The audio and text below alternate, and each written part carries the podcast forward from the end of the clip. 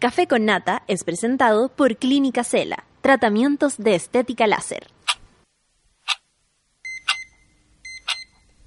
Cuando despiertas en otra sintonía, ves las cosas que otros no ven. Si a veces sientes que estás viviendo en Mordo, o como diría mi abuelita, te sientes como chancho en este es tu lugar. Bienvenido al grupo de contención más diverso de la historia. Para entrar, solo debes entregarte a escuchar al resto, participar a tu manera, reírte fuerte y comprometerte para buscar más misioneros para la comunidad. Agarra tu taza y sírvete un buen café con nata. Que ya está aquí nuestra guía espiritual, Natalia Valdebenito.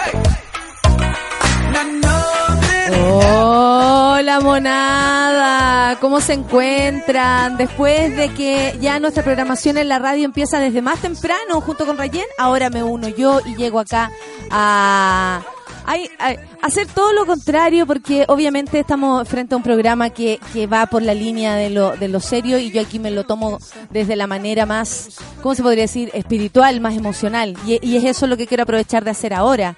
Eh, yo sé que hay harta tensión eh, con lo que nosotros eh, acá podamos hacer, sobre todo por lo que ha ocurrido con, eh, bueno, con lo que pasó en la entrevista con Matilde Burgos. Yo ya he hablado varias veces de esto, pero este es mi programa y es aquí donde siempre me quiero referir. Este es un lugar donde nos interesa lo que nos pasa.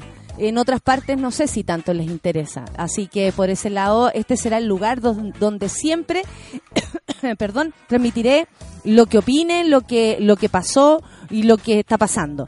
Eh, solo para referirme, eh, y, tiene que ver con el Twitter que, que puse en la mañana, eh, me, no me deja llamar la atención la cantidad de insultos, la, la, cantidad de ataques, la cantidad de improperios y la gran cantidad de, de desconfianza sobre algo que ni siquiera se conoce. Atención. Eh, yo dije sí que habían eh, habían situaciones en las cuales yo me había visto involucrada respecto a abusos en, en el clan infantil cuando a mí me tocó participar. A mí me tocó participar, nadie ha generalizado, espero que ustedes tampoco lo hagan porque no es algo, no es un, una, un mecanismo saludable. Eh, donde a mí me tocó partic participar el año 1989. Lo que pasó antes yo no tengo idea, tenía solo 10 años en 1989, así que eh, podrán entender que ese es mi contexto. Más allá de lo que pasó, que no será hoy el momento en que lo diré, sí eh, será aquí, por supuesto, eh, durante la semana. Eh, solo me quiero referir a lo que están haciendo los medios con esto y eh, lo anticipados que han, funcionado. Me llama la atención, ayer pude revisar lo que ocurrió en el programa Mucho Gusto, donde si bien habían personas que estaban conmigo, eh, digo Millaray Viera, Begoña Basauri, los digo con nombre y todo porque hay que, hay que hacer un, un, un, en honor a la verdad. Eh, pero el resto, y, y, y, especialmente, y aquí sin ningún temor, digo los nombres, Ivette Vergara, Carla Constance, eh, José Miguel Viñuela y eh, Lucho Jara. Eh, me van a disculpar que digan los nombres tan temprano, tal vez a ustedes le, ah, dicen Carla Costa, madre, no me quería despertar así, pero no importa, eh, les digo igual, ¿y saben por qué? Porque estas personas, sin siquiera conocer los testimonios, atención, hacen juicios demasiado apresurados.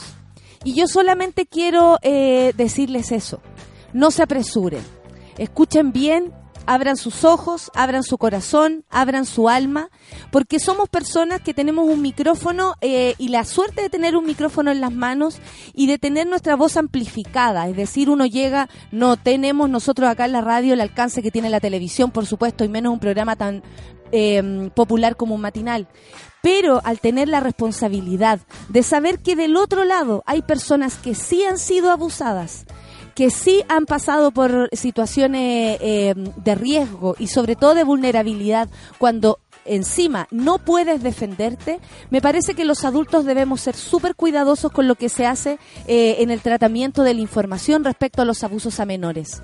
No es posible que, y lo digo así, cara dura, no es posible que animadores de televisión eh, pongan en duda por sobre eh, la, la seguridad de los niños y pongan arriba lo más importante según ellos, la, la imagen de un programa y en especial de una persona eh, como don Francisco, que ayer también se refirió a mí y todo, y, lo mismo digo, no se apresuren. Si no conocen la historia, eh, no pidan disculpas ni digan no haber sabido nada antes de tiempo, porque la noticia no se conoce aún. Eh, tenemos la responsabilidad como comunicadores. Yo me imagino que a esa gente le importa. Sus grandes sueldos les permiten incluso prepararse para esto, acceder a, asesores, asesoras que les permitan eh, referirse a estos temas de una manera mucho más acabada, mucho más eh, responsable. Sin embargo, por sobre la seguridad de los niños, que en ese minuto teníamos 10 años, yo me imagino que esta gente tiene hijos, podrá saber lo que un niño vulnerable es a los 10, a los 12, a los 15 y, hasta que no salga de su casa y del alero de sus padres, podrán saber lo vulnerable que se siente un niño, podrá saber lo vulnerable que es un niño porque los crían. Bueno, por sobre todo eso existe la duda a lo que yo voy a decir, porque ni siquiera lo he dicho, y por supuesto la duda frente a las acusaciones que pueda hacer cualquier eh, persona que se haya visto involucrada en su juventud o en su niñez a un abuso. Responsabilidad nada más, abrir el alma nada más. Eso es lo que significa. Desde el otro lado, Carla, desde el otro lado, Ivette, desde el otro lado, José Miguel, y desde el otro lado, Luis, hay personas que sí han sido abusadas. Y a esas personas ustedes tienen que respetar. No a un programa ni a, una, ni a un señor que por sobre todas las cosas, al parecer, tiene más poder que todos nosotros juntos. A mí no me da miedo, y aquí estoy esta mañana otra vez. 9 con 16 y empezamos. Eh, tengo el ánimo muy arriba, ¿ah? hoy día es un día especial. Les voy a contar en un rato más por qué. Years and years, sí, años de años, esto sigue igual. Desire, café con Natenzuela.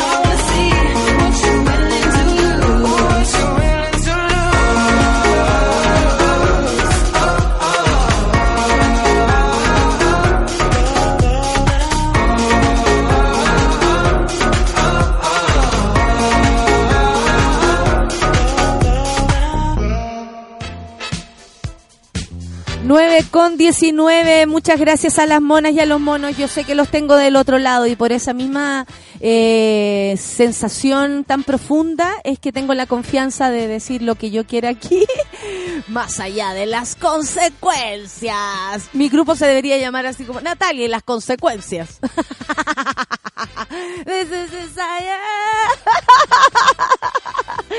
no sé cuáles serían mis, mis ¿cómo se llama? mis canciones. Oye, eh, son las 9 con 20 y hay, hartas cosas que comentar. Eh, veo los trendy topics, siempre me gusta eh, mirarlos. Está Nicolás López otra vez. Vamos a revisar por qué. Bueno, esto tiene que ver con las acusaciones, por supuesto. Eh, eh, su persona eh, dice enfrenta querella por violación a menor. Upa, upa, upa. Esto, bueno, esto nos convoca entonces, ¿no? El cineasta enfrenta una denuncia por violación a un adolescente de 17 años en el 2004. Mierda, ese es el año que yo te conocí, Nicolás López. Eh, a partir de ahí no recuerdo nada hasta que desperté con Nicolás desnudo encima de mí, declaró la víctima a Fiscalía. Esto fue un reportaje de televisión que se reveló ayer, una querella en contra del cineasta, como les decía, Nicolás López, por el delito de violación a una menor de 17 años. Esto se suma a las acusaciones de abusos sexuales y acoso laboral que ya investiga el Ministerio Público. En la acción judicial aparecen los testimonios de la denunciante por hechos presuntamente ocurridos en el 2004 y de María Jesús Vidaurre y Lucy Cominetti, quienes fueron parte del reportaje, ¿se acuerdan? De la revista El Sábado, que destapó las denuncias de abuso sexual y acoso laboral en contra del director de Qué pena tu vida, qué pena, qué pena tú. En su declaración, la adolescente detalla que conoció a Nicolás en Reñaca, donde la invitó al preestreno de la película Promedio Rojo. Tras la actividad y luego de consumir alcohol, la convenció de ir al hotel, según señala ella misma. Yo me desplomé en la cama, estaba muerta, él me sacó la polera y vio que no estaba depilada y me dijo, te podrías haber depilado. Y yo le dije, Nicolás, no va a pasar nada entre nosotros. Él me dijo, lo sé, penetrar a una menor de edad es delito consigna su relato. La joven además relata que no recuerda nada y que al despertar él estaba eh, desnudo sobre su cuerpo. A partir de ahí dijo, no recuerdo, hasta que desperté con Nicolás desnudo encima mío. Estaba arriba mío, hincado sobre mi pecho, bloqueándome los brazos con sus piernas. Nicolás en esa época era muy gordo, me consta, 2004. Eh, y yo no tenía, eh, no entendía qué es lo que estaba pasando, pero no era tanto su peso el que me costaba respirar, decía, pero era tanto su peso que me costaba respirar. Bueno, y lo que sigue para esta hora es un poco complicado. Dice Nicolás refregaba su pene por mi cara y cuello. El relato continúa con crudos relatos de este episodio similar con López que buscaba convencerla de que era eh, de que él era el camino para llegar al cine. Nicolás me empezó a hacer cariño en la cabeza y me dijo las oportunidades pasan, hay que aprovecharlas, hay que aprovecharlas. Juégatela, el, juégatela por el papel de la película. El abogado querellante detalló eh, que además hay otros tres casos en contra de, López y que eh, además de representar a otras seis víctimas, de las cuales cuatro ya declararon ante Fiscalía, mientras que el resto lo hará en los próximos días. Perdón por eh, los furcios.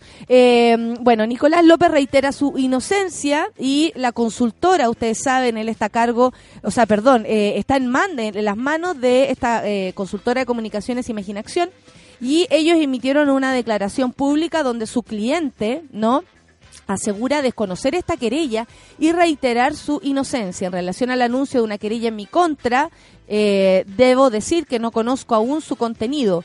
Una vez que lo conozca, ejerceré mi derecho a defender a, la defensa ante los tribunales, entregando todos los antecedentes que sean necesarios para probar mi inocencia, sostuvo López. He dicho desde el principio que las acusaciones que se han hecho públicamente en mi contra relatan episodios descontextualizados o derechamente falsos, afirmó el pobre cineasta. Reitero mi total inocencia y así lo demostraré ante la justicia. Concluye la nota firmada por Nicolás López que redactó Imagina Acción.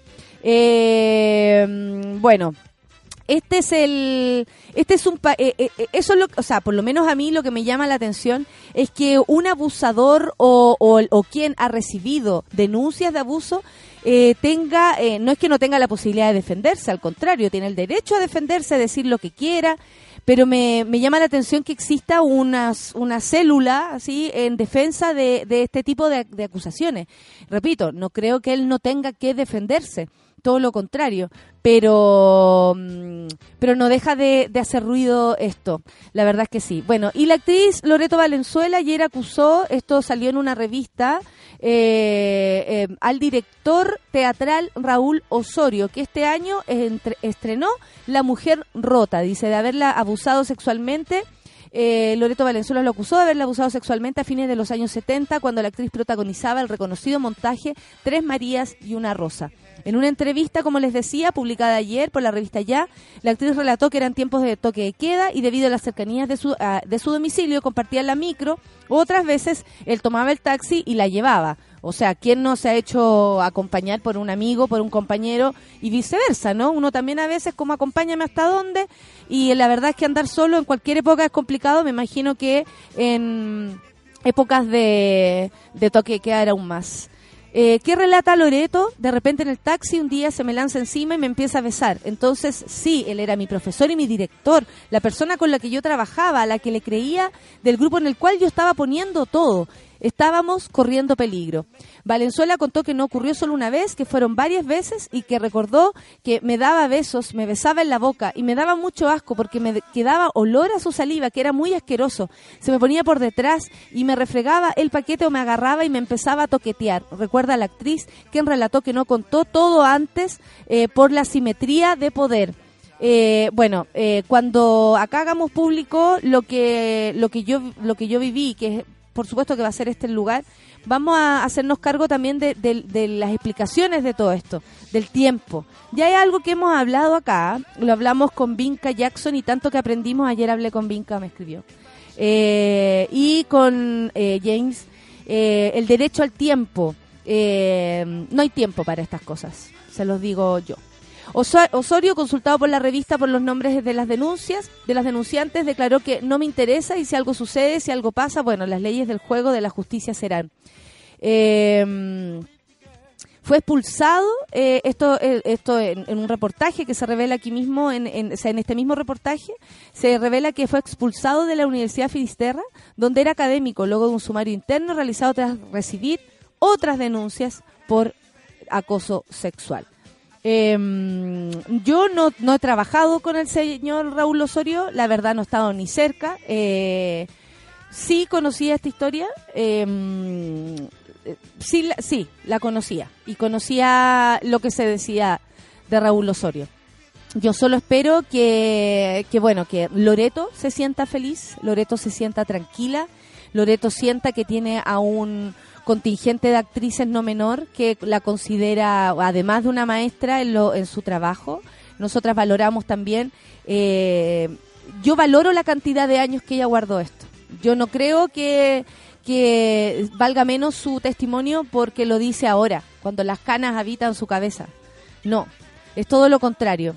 Así que Loreto, eh, la gran Loreto Valenzuela, una gran actriz por lo demás, a quien como artísticamente tenemos que valorar, valorar y eso no puede cambiar, más allá de cualquier cosa.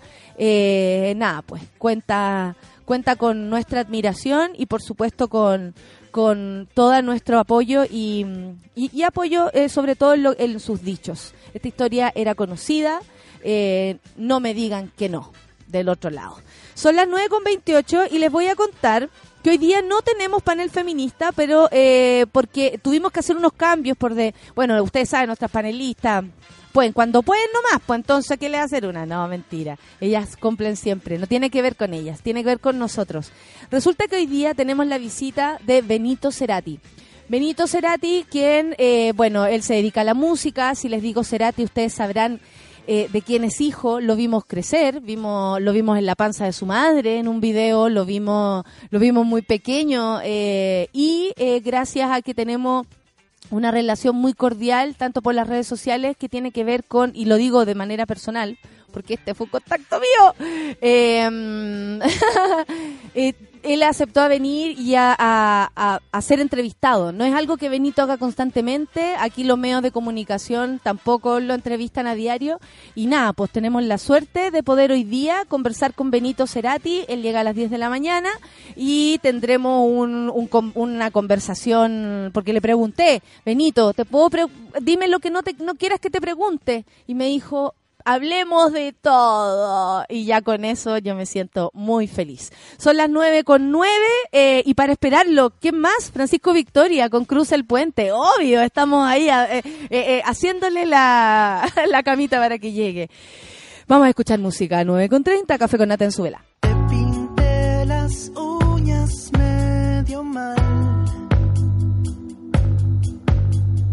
Te pedí canciones, Y yo que prometí,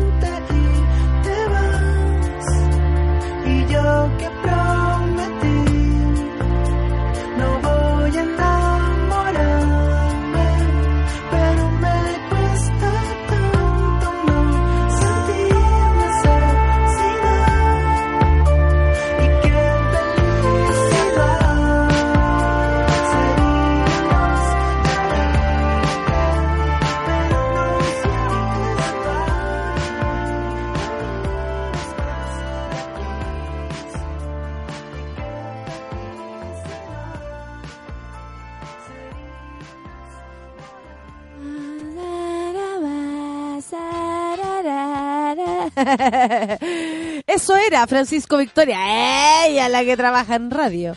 Oye, son las nueve. es que me. Claro. Francisco Victoria con Cruza el Puente en Sube la Radio. En otra. En eh, otra en otra radio. Voces impostadas de radio y como todo muy... Ay, me gustan las voces de radio, me gustan. Y cuando uno va a regiones, escucha la, la- no sé si ustedes lo hacen, bueno, los que viven en regiones eh, me entenderán aún más, pero tiene que ver con, ¿por qué me miras así? Tu Carla vive en regiones, que me mira con cara de, a ver, ¿qué vas a decir? No, las radios comunales o las radios de región, La radio naranja Son- de Villalegre. la radio Caracol de eh, Cartagena, la Caracola, y todos tienen como radio Las Olas, radio La Arena, radio el- el- La Palmera, radio El Merengue Lúcuma, algo así, ¿cierto? Qué bonito. Bueno, 9 con 34 y yo quiero revisar hoy día titulares, pero no sola. Porque yo ya esto no lo hago sola. Porque yo ya no quiero estar más sola. Porque nunca, nunca. Oye, eh, atención, llega ella, la dueña de los libros, la que los ordena por color o por nombre. No lo sé. Atención, aló. Aló. No lo ordeno por color, me parece una tarea demasiado titánica. ¿Y tú qué es lo que haces? ¿Cómo lo ordenas tu Eh, lo- libro? tengo categorías. Tengo categorías inventadas por mí misma, por supuesto. Esas Tengo cada cierto de- tiempo las cambiáis. Sí. Como para decir, ah, quiero ordenar de otra manera. esto. Sí, tengo los libros, ponte tú, con los que antes hacía ayudantía, me encantaba, me, me creía profe. Entonces, tenía lo- los libros de referencia, tengo los escritores con los que he salido. Hay una sección en mi Oye, mira, algunas los músicos, otras los Oye, escritores. qué buena esa, tener una, una repisa. Salí con, los- ese, con ese y con ese. Y, y cada vez más libros. Va creciendo esa revista. Y no, y claro, y esa repisa es para los escritores que conozco y esto para los que no conozco. Para Y lo- solo para los que van a empiezan a pasar de una repisa a otra. Ah, mira tú, la solcita. También están los feminismos, los libros Bueno, de música. y Si eso. yo pusiera los discos en ese orden, upa. Upa. Eh, cosificando esta mañana. cosificando a cualquiera. Oye, eh, oye, que estoy, estoy acá y, y en la noticia sale mi nombre. Eh, Espérense, espérense un rato, dejen encontrar algo que no sea yo. Álvaro Enríquez regresa a la cumbre el, eh, con los tres tras cancelar su show junto a la Regia Orquesta en la pasada edición de la cumbre, ¿se acuerdan? Álvaro Enríquez volverá al evento mayor de la música chilena junto a los tres. El cantautor fue trasplantado de hígado, ayer lo decíamos, ¿ah? que qué, qué- qué- qué suerte también ha tenido Álvaro, porque tuvo una muy buena recuperación. Bueno, desde entonces ha vivido un proceso intenso de recuperación. Fue recién en agosto que volvió a los escenarios gracias a una invitación del grupo mexicano Café Tacuba y entró a cantar Déjate caer, gran canción. Qué gran canción es Déjate Sí, caer. Es muy linda. ¿Cierto? Es como un- eh, gran canción, fin. Sí. Eh, la letra, eh, la música, todo. La, la espiritualidad del Álvaro, yo creo, cantando esa, como cuando uno le creía todo. ¿Sí o no? Qué ganas que siga así. Bueno, recientemente en las fiestas patrias, Enrique actuó para, eh, junto a los tres en la Jane Fonda. Es, mira, y me encanta cómo la canta Rubén. Aparte que en esta versión hay un guiño a los de Pitch Mode. Hay un, hay un riff que, que es de los de Pitch Mode en esta versión. Del, del tema Strange Love. Márcamelo, márcamelo. Cuando hacen tan, tan, tarananan, tarananan. Eso es de Pitch Mode. La pobre Clau. La pobre Clau. Nito, si estás escuchando, contesta el teléfono. Oye, eh, la- eh, bueno, actuó en la Jane Fonda y además firmó libros, estuvo ahí participando. La última vez que el músico estuvo en la cumbre fue en el 2017 cuando recibió el premio ícono del rock chileno de las manos de Jorge González en el Estadio Nacional. Esa vez fue raro porque Jorge no estaba en buenas condiciones, es como que estábamos aplaudiendo a Jorge y entre medio Jorge entregarle un premio a él, más allá de que todos se merezcan los premios. ¿ah? Bueno, los tres se suma al cartel ya integrado por Ana Tijoux, Francisca Valenzuela, Congreso. ¡Congreso! ¡Qué buena! Bueno, Mauricio. Redolés, Psycho, Javier de los Imposibles, Bebés Paranoicos, Quique Neira, Nano Stern, Defki- Def-. Drefkila y Denis Rosenthal, entre otros. Ah, eh, todavía no confirmados. Además eh, de confirmar a los autores de Cerrar y Abril, la organización del festival anunció que repartirán el formato en cuatro escenarios con dos bandas tocando simultáneamente. La cumbre eh, el 2019 se llevará a cabo en el 2018, se llevará a ca- ah no, el 2019 porque es el 12 de enero y las entradas ya las pueden adquirir en Ticket Plus, Ticket Plus, desde el eh, desde las 20 lucas. Qué buena, qué entretenido. sí. Qué rico es tener como un repertorio nacional que te haga feliz. Me Qué gusta entretenido. eso, esa, esa sensación de, de no tener que estar esperando cosas de afuera. Ya. Oye, eh, Minsal informó que se han registrado 35 casos de cólera desde junio. Así nomás la cosa. Lávense las manos cuando van a cagar. Reveló que han registrado 35 casos de cólera desde el primero de junio al 24 de septiembre. De acuerdo a lo publicado, 33 casos pertenecen a la región metropolitana, uno a Atacama y a otro a Valparaíso. De ellos, 10 requirieron hospitalización. Decían el otro día a propósito de esta enfermedad, porque yo te conté que alguna vez que mi padre, mi abuelo la tuvo. Y que no es igual el bicho como es antes. Como era antes. Antes te, te lanzaba a la clínica o al hospital así de una. Te morí ahí. Sí, de, En breve. de hecho te podías morir. Mi abuelo salvó. Eh, y era como, oh, se salvó el abuelo, porque de verdad era como difícil que esto ocurriera. Y, y entonces eh, tiene que ver, y también decían, usted se lava las manos, eh, porque tú decís, yo me lavo las manos, por ejemplo, o para lavar esa lechuga sí lo hice bien. También depende de cómo fue regada la lechuga. Claro. No solamente como yo la limpie. Entonces también, ojo con, con eso. ¿De pronto, viene? sí, de pronto, eh, al parecer, y eso es lo que deberían ahora investigar, que de dónde han venido lo que han comido sucio, po. Claro. Eso Igual sería como que- el buen camino para por- porque si no es como ya compré las lechugas por ejemplo en tal lugar en la feria de no sé a dónde Eh, y de dónde salió esa del eh, del qué terminal de qué terminal entonces de qué agricultor y así po. Mi mamá siempre pregunta de dónde viene la fruta cuando va a la feria, de dónde vienen las verduras. Y por lo general compra a eh, gente local. Cuando traen la fruta de Santiago, la verdura de Santiago, mi mamá se espanta un poco. En estos casos, no sé, pues tenemos que tener en cuenta, por ejemplo, zonas de sacrificio, que también pueden venir contaminadas con, con algún tipo de cosas, ¿cachai? O no solo saber cómo, eh, con qué nos alimentamos. ¿Cómo sí. eso? No entendí eso. Por ejemplo, si una lechuga viene de Puchuncaví.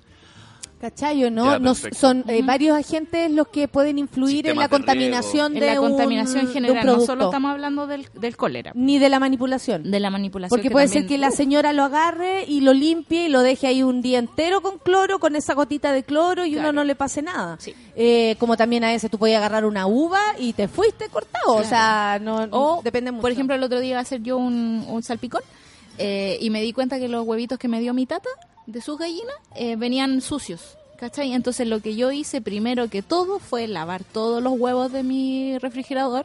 se Eh, lavan porque lo- lo- los huevos de la, de la pancito de María Delicia vienen, como ella dice, con caca, Con pe- con plumas y con eh, tierra. Vienen con todos. Por lo general te los venden así, sí. Sí, a veces. Si no no es chiste. Pero eso también te puede dar salmonela, por ejemplo. Claro, porque Entonces- tú, tú partí el huevo, le pegáis un golpe y ahí el, Y, eh, ex- se escurre y, y- claro, y pasa a tocar tocan, eso. se tocan Claro, yo, yo igual, por ejemplo, estos últimos días, huevito duro y claro, he lavado el huevo primero por Sí. fuera y lo meto al agua. Estamos muy acostumbrados al huevo de supermercado que viene casi pintado encima. Claro. Eh, pero eso no quiere decir que no venga descontaminado. Yo me imagino que debe pasar por procesos de control de calidad y cosas Claro, por así. fuera quizá ya no, pero, Pero por a- dentro. al menos yo no como huevos de Santiago y como huevos de campo. Y no Bueno, tengo que pero la otra vez me comí un huevo de campo auspiciado, eh, no, Por lo- lo- los cancelé, eh, por María Delicia. Y sabéis que uno de los huevos, cuando me lo estaba comiendo, no te, cuando me lo eché a la boca, caché que estaba malo. Pero increíble que era de, de- de gallina que no está contaminada. Claro. Fue como dejarlo afuera, pero no me pasó nada más. Claro. Y eso que el huevo había tocado los otros. Pero no me pasó, ¿cachai? pasó. es como, ah, él venía malo, Sí. fin. Porque también vienen Tuve así como hacer- con... Salió con un pollito. Tuve que hacer... Y dije, María Delicia, me las vas a pagar, tú vas a pagar el- el- el- lo que me La saca la clínica. No, nada, no me pasó nada, nada, Eh, no ocurrió nada malo. Oye, eh, Sebastián Piñera, te cuento, Uy. así nomás, ya se encuentra en Nueva York para participar en la Asamblea General de la ONU. Eh, llegó esta mañana a Nueva York, Estados Unidos, para participar de la... eh, aquí va, porque tú sabes, la... Vos dale, vos eh, ay, ¿cómo es 73? Set, eh, Sex- septua... Septua- eh, es- no. Qué difícil. La 73 Tres. Asamblea General de las Naciones Unidas. Eh, la- Pero se- Pero, ¿y el 3? ¿Cómo le sumáis el 3? Septuagésima tercera. qué difícil. ¿Alguien sabe cómo se dice? Septuagésima tercera. Así nomás, la 73 tercera versión, esa, ella, de la Asamblea General de Naciones Unidas. El avión FACH que lo trasladó junto a su comitiva aterrizó en el Aeropuerto Internacional John Fitzgerald Kennedy. La primera actividad oficial del mandatario será una reunión trilateral con el primer ministro de Canadá, Justin Trudeau, y la primera ministra de Nueva Zelanda, Jacinta Ardern. El encuentro se efectuará a las 9.20, es decir, 9, sí, 9.20 de la mañana, 8.20 de allá, hora local en el Grand Hyatt Hotel. Posteriormente, a la- alrededor de las 9 de la mañana, Nueva York, es decir, a las 10 por acá, el presidente Piñera llegará al edificio de las Naciones Unidas, donde sostendrá una reunión bilateral con el presidente de Finlandia, Sauli Nis- Ninistro. Se llama así. Saulini. No, pero ministro. Ministro. Es como que, ministro, no, ministro. Luego de una serie bilateral, amo los nombres. Con otros mandatarios, el jefe de Estado se reunirá a las 12 eh, hora local con el secretario general de Naciones Unidas, Antonio eh, Gut- Guterres. Guterres. Le falta una, una I Sí, para me cargan eso, eso- esos nombres que le falta una, una letrita. En la tarde realizará otra actividad en el ambiente, en el ámbito económico. Mira, eh, cuidado, aunque en las dos horas, a las 2.30 tendrá un encuentro con el expresidente de Estados Unidos, Bill Clinton. Mira tú. Y todavía hoy día por lo menos Hoy no a incluye a, Trump. Exactamente, no incluye a Trump. Va a estar bien agitada la agenda del presidente allá. Bueno, ayer por lo mismo fue que hizo la cadena nacional, que yo no vi, lo leí después sí, eh, sobre el, el proyecto de presupuesto 2019, porque lo presentó con cinco días de antelación antes del fin del plazo legal, por la razón que se iba, digamos, a esta cumbre. Eh, y bueno, va a estar bien agitada la- su agenda, no solo porque se va a juntar con Donald Trump, sino que con, con otros países de la región están tratando de eh, poner una sanción más o menos fuerte contra Venezuela por el gran... eh, la gran violación a los derechos humanos que está ocurriendo en este momento. Eso, digamos, pasándose por, eh, por, eh, por, por donde mejor sabe, digamos, el tema de la acusación que le habían hecho que Chile estaba participando en el atentado contra Maduro. Eh, a eso le sumamos lo de la Haya el lunes y vamos a estar, pero lejos, lo más internacional esta semana. No, y, y, y o- lo que yo no quiero es que el presidente llegue a, allá a la ONU hablando mal de, de Michelle Bachelet. Uy, Como, oiga, pero no, no, no, no, no vayan a conocer al hijo, no sé, como que se pegue un comentario eh, desafortunado. Tú decís, yo creo que es muy posible. Con lo, con lo maleducado Obvio que es es, posible. es muy posible. Ahora Ahora me- también lo estáis posible. especulando la posibilidad de que él no, pues, porque lo tenía en tu inconsciente de que es tan posible. Ahora me imagino yo, si él está allá, le irán a preguntar por estos negocios truchos que hizo el otro día, digamos, cuando compró acciones de LAN con información privilegiada, que involucraba, digamos, la justicia de Estados Unidos en este momento. Le irán a preguntar algo por eso, no sé. Ojalá tengamos buenos reporteros allá que estén atentos a eso. Oye, eh, bueno, disculpen, yo estoy, la, la, a- para mí por lo menos las redes sociales están, pero de una manera... eh, Oye, aparecieron los bots en la mañana. Uh, Oye, mira, la Nat Guevara dice que con todo respeto la versión de Café Tacuba es mucho mejor que la de los tres. ¿Sí? ¿Sí o no? Es, O que, sea, es que la voz es de Rubén... yo creo. A ver, ponla, ponla, ponla. No, si, la, si te, la, te la escribí, la vamos a escuchar después entera nomás. Y después vamos a hacer una tesis de. Ah. No, pues escuchamos la entera. Pero Oye. eso es un buen cover, pues cuando es una canción totalmente distinta y ¿Cuál- que provoca otras ¿Quién marca el precedente de eso? Eh, ay, olvidé cómo se llama el que canta You Can Leave Your Heaven. Eh, Joe, Cocker, Joe Cocker. cuando Joe hace la versión de With a Little Help of My Friends. Claro, de los Beatles que cambia completamente la canción, es completamente diferente. Tú no la reconoces hasta que cacháis el nombre y empezás Sí. a cachar la- el- algunas palabras y decís, oh, claro que sí. me Pero gusta Feeling eso- Good de Nina Simón, la original me gusta demasiado y la Claro. nueva de ¿cómo se llama este grupo donde cantan? Es como Interpol que lo hace o Yo aquí estoy escuchando como ustedes hablan de música. mientras lees a No, los me, me saco los mocos, no se preocupe. ¿De quién era esa?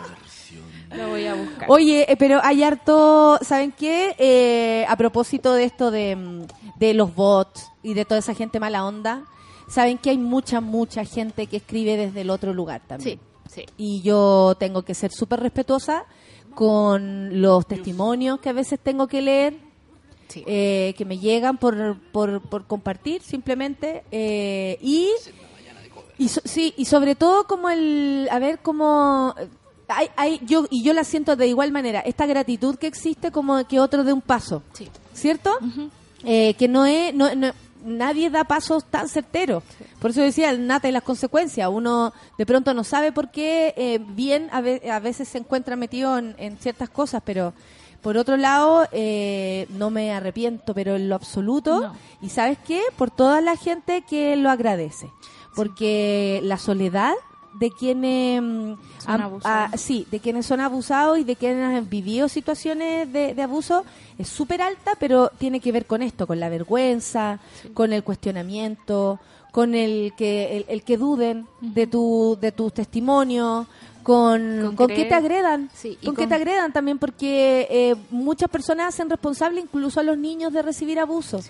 Y, y es increíble, a mí me llama mucho la atención la, la cantidad de gente que no condena los abusos a menores.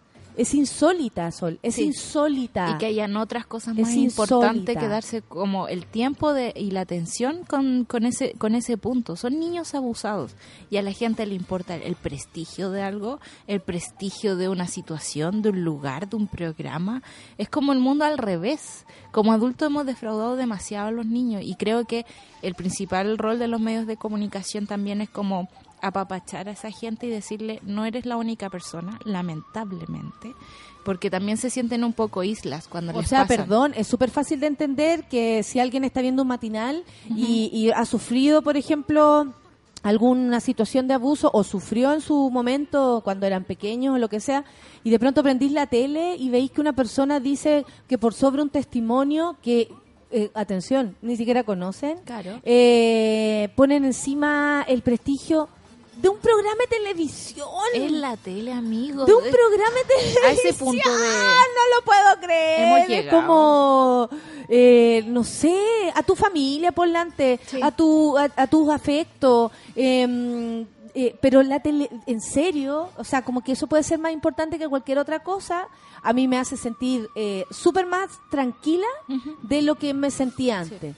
Eh, ahora comprendo bien el por qué las personas se demoran, pero también en el alivio que sienten cuando lo hacen. Cuando lo hacen. Y eso que todavía no lo hago. Y eso que todavía no lo hace. Y a mí me, me parece importante el acompañamiento, el decir, estas cosas pasan, no negarlas. Como medio de comunicación, eh, que, que esa sea tu primera actitud me parece súper floja. Como de- desestimar esto por cuestiones de prestigio o porque las cosas, como es incómodo, eh, no me voy a hacer cargo. Y loco, vivimos en un mundo bastante incómodo y que pone incómodo a nuestros niños. Y tenemos que hacernos cargo de eso, tenemos que decirlo. Bueno, ¿cachai que eh, me, me pasa eso porque eh, eh, como que he podido ver todos los matices de la situación. Primero, sí, son hartos hombres los que ofenden porque ustedes saben, es mi público amigo o enemigo. Bueno, los Ocioso. machitos, lo que sea. Pero también sabéis que son hartas las mujeres. Y eso es súper insólito también desde mi lugar. Eh, qué increíble que, la, eh, por ejemplo, las mujeres ayer, y, y yo, ¿por qué saqué el tema de los hijos? Yo digo, yo no quiero tener hijos, pero considero a los niños eh, un, un, un, a ver, un, un tesoro, sí, que por ejemplo a mis niños, a mi Claro. Martín, a mi Bea y a mi Luciana, para, para mí son un tesoro de la vida. ¿Cachai? Yo no me imagino, o sea, me imagino lo loca que me podría volver si, si les pasa algo parecido a lo que yo viví, a ellos me vuelvo loca. Sí. Y no puedo creer que personas, por ejemplo, en televisión, sean capaces de no tomar en cuenta un testimonio de un abuso a un niño por sobre otros intereses. Sí. Porque ya con solo tener un niño al lado, yo paso a, a considerar que ese eso es más importante Es más que importante. cualquier otra cosa. Incluso de tu propio ¿Cachai o trabajo. no? Entonces, yo he decidido no tener hijos. ¿Cierto? Y se me juzga por varios motivos y por el machismo y todo, y eso para mí por lo menos ya no es tema. Claro. Pero me llama mucho la atención que quienes los tengan no tengan de- tan claros los riesgos, no tengan tan claro el dolor que puede llegar a sentir un niño tuyo. Sí, yo me voy a permitir juzgar un poco a los padres. Creo que hay muy buenos padres. No podría como condenar eh, eh, eh, todo el sistema por un par de casos, pero también entiendo que hay mucha gente que tiene hijos sin pensarlo. eh, que están ahí porque hay que seguir la especie, porque a veces siento incluso que mientras menos lo piensen, mejor es, es más funcional con el mundo, digamos, porque te permite como mantener más gente aquí, ¿cachai? Para trabajar. Eh, por lo mismo creo que también se han eh, eh, sacado un poco de sensibilidad del cuerpo y no entender que estás lidiando con un ser humano y que tú eres capaz incluso de dañarlo día a día con no escucharlo, con dejarlo solo, con, dejarlo en un colegio todo el día y ni siquiera preguntarle cómo le fue. Eh, entonces no me llama la atención que esa misma gente después tenga micrófono, tenga espacio en la televisión y sea capaz de restarse tan fácilmente solo porque le es incómodo. Esa cuestión me parece eh, mediocre, muy mediocre de corazón, de corazón Sí, mediocre. sí, de corazón mediocre. Y por eso estáis que no tengo ningún temor en, En decirlo. eh, en decirlo ni meterme en un forro por eso. Sí. ¿Me cachai no? Eh, como que considero que, que algo así no se puede pasar a llevar porque la tele, eh, la tele sí tiene, sí se mete en tu casa y se mete de una manera súper, eh, si tú lo, lo permites, súper eh, profunda. contigo todos los días. ¿Cachai? Si rato. la gente prende la tele en la mañana y, y, y la, y, la, y la Carla Constant le habla, le habla, ¿cierto? Por mientras está haciendo cosas y esa información a esa persona le entra. Entonces, claro que entiendo que después que cualquiera diga algo respecto a un abuso sexual, eh, eh, no sé, de grande o de chico, eh, se sienta... a- a- amedrentado o no tenga ganas de decirlo. Claro. Gente como esa es la que a, los, a las víctimas las- le- les niega el tiempo. Claro. ¿Cachai no? Gente como esa, que piensa así, que pone un programa de televisión por sobre cualquier cosa, es la que hace callar a un montón de víctimas. es por esa razón que la gente no habla. Claro. ¿Cachai o no? Hay muchas razones por las cuales la gente no habla. ¿Por qué, dije, por, por qué lo dices ahora? ¿Por qué lo dices ahora? ¿Sabes que me esa pregunta me resbala? Claro. Porque es algo que ya descubrí por qué. Sí. Y cuando llegue el momento lo vamos a conversar. Claro. ¿Cachai o no? Entonces, ¿por, por qué quería hablar de esto hoy? Porque primero no tiene especialmente que ver conmigo. A mí me da lo mismo lo que piensen ellos de mí. Honestamente, yo no trabajo en televisión, eh, terminé de trabajar el otro día nada más, eh, porque era un tiempo acotado y que yo siempre supe, y todos sabíamos que iba a ser así. Irme por la puerta ancha fue bastante más cómodo que renunciar, porque yo siempre lo hago de ese modo. Pero... mm, pero no, tiene, no, no es mi trabajo. Yo no, no, no, por ejemplo, no conozco, y lo digo así honestamente, no conozco a directores, no voy a, a tomar once a la casa de esta gente, no me pagan mi sueldo, yo mi sueldo me lo hago eh, eh, en mi radio, ¿cierto? que es casi simbólico en este aspecto y eh, por el trabajo, por, por todo lo que hacemos, pero eh, va- es valioso, es totalmente valioso para mí. Y por supuesto mi trabajo independiente. Claro. A mí nadie me pasa un billete por nada, Sol. Sí, por po. nada. No estáis postulando como el ministro la reina un corfo para ser Entonces, gritona. por supuesto que tengo toda la libertad de decirlo. de decir y, y- me siento casi como, eh, ni siquiera como la persona de la cual estaban hablando, como cualquiera que esté viendo y se ofende. Sí. Como cualquiera, de verdad, Sol. Como que yo puedo hacer la, la, eh, la separación. Sí, y me parece que, que estos programas donde hay niños trabajando, como que también podrían ser campeones de cuidarlo. Más allá de proteger como la reputación del programa mismo, es como, bueno, tenemos niños acá y, y sí, puede que no sepamos de las cosas que están pasando, pero esa actitud de ni siquiera voy a investigar hacia atrás me parece tan soberbio. No puedo entender que como alguien se le prestan niños para que trabajen con ellos, no sea capaz de decir, voy a investigar hasta las últimas consecuencias qué es lo que está pasando aquí. Eh, es demasiado... Otra cosa que me han dicho, eh, que tiene que ver con la Teletón. Yo no tenía idea que se había hecho el lanzamiento de la Teletón la, ay- ay- antes de ayer o algo así. Sí, estos días... No, yo la verdad no tengo idea porque no es un tema que, que yo lo tenga tan presente. Claro. ¿Ok? Y eh, me pone, me, me llama mucho la atención que existan personas que me digan que es como que me acuerde de los niños. De la Teletón. Claro. Y es exactamente lo que yo estoy haciendo. O sea, tú no puedes hacer una campaña para eh, rehabilitar niños si en el fondo no proteges a todos los niños de Claro. todas las rehabilitaciones que tengan que haber. Sí, cuando el asunto es selectivo muy raro. es muy extraño. No, y yo quedé para adentro con ese punto de vista. Sí, es que, por- es que la caridad te conviene hasta cierto punto. O sea, eh, no tenéis ningún problema en decir, ay, qué atroz lo que pasa con los niñitos del Sename, pero si el niñito va, y, va a tu casa y te roba, por favor, cadena de muerte y por favor, mételo a la cárcel. Entonces, esta selectividad de, de, de cómo vemos a las personas y que las asignamos a un grupo, y es como, claro, ¿quién se podría ir en contra de la Teletón? Es una buena causa, se ha hecho cargo de un problema que el Estado debería hacerse cargo y que no lo hace, eh, pero eso no significa que puedan hacer lo que quieran con el mundo, digamos, y seguir tratando mal a los niños. Es lo mismo que pasó con el cura Prej. Había muchas personas que consideraban que era un ídolo y por lo mismo le aguantaron muchas cosas y ahí terminó siendo un depredador sexual también. Y la, la el, como las, a ver, ¿cómo se puede decir? Como la teoría del silencio, ¿no? Eh, no lo digas porque no, ¿Pa' no, no, no digas eso, no te metas ahí. Eh, pero por- ¿para qué vas a abrir esa olla? Eh, por, por, por qué vas a hacer algo así? Es como, ¿por qué te vas a dar un problema a ti misma? ¿Por qué nos vas a meter a nosotros ideas en la cabeza? Qué heavy. No qué- ser ciudadano. y por no otro lado, si tú trabajáis en la tele, no te interesa cómo se trata a la gente de la tele, No. qué cosa más rara. Sí. O sea, yo sí soy una persona que eh, habla en televisión y tengo un sueldazo, ojo, sueldazo. Le hablo a la gente que se vaya a comprar cosas porque soy y tengo eh, auspiciadores, le digo a la gente que no tiene ni uno, oigan, endeúdese.